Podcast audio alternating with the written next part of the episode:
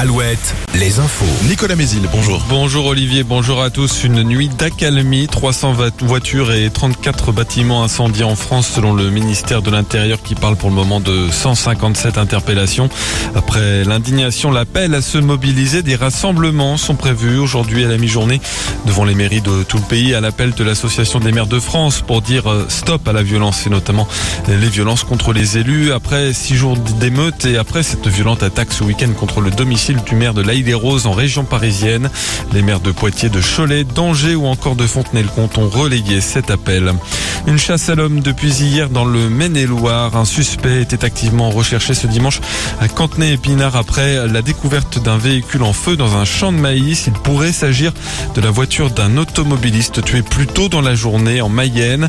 Selon Ouest France, l'individu recherché ne serait autre que le suspect du féminicide commis le 22 juin en centre-ville d'Angers. Victime, Adélaïde, 40 ans, est d'ailleurs inhumée dans la commune mayonnaise où l'automobiliste a été tué hier.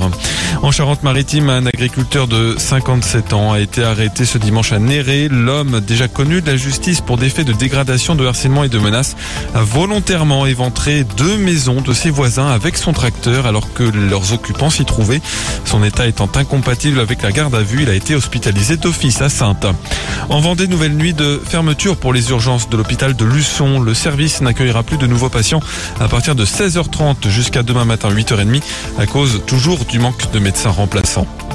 4 millions d'euros, c'est la somme qu'il manque à l'association Hermione Lafayette pour terminer la remise en état de l'Hermione, la frégate en cale sèche au Pays Basque. Le bateau est rongé par les, champignons.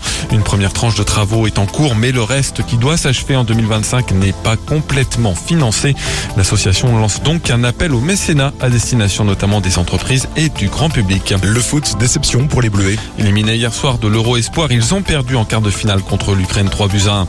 Le Tour de France, après la victoire du Français Victor Lafay hier. Place à la troisième étape aujourd'hui. Elle va conduire les coureurs en France avec une arrivée jugée à Bayonne.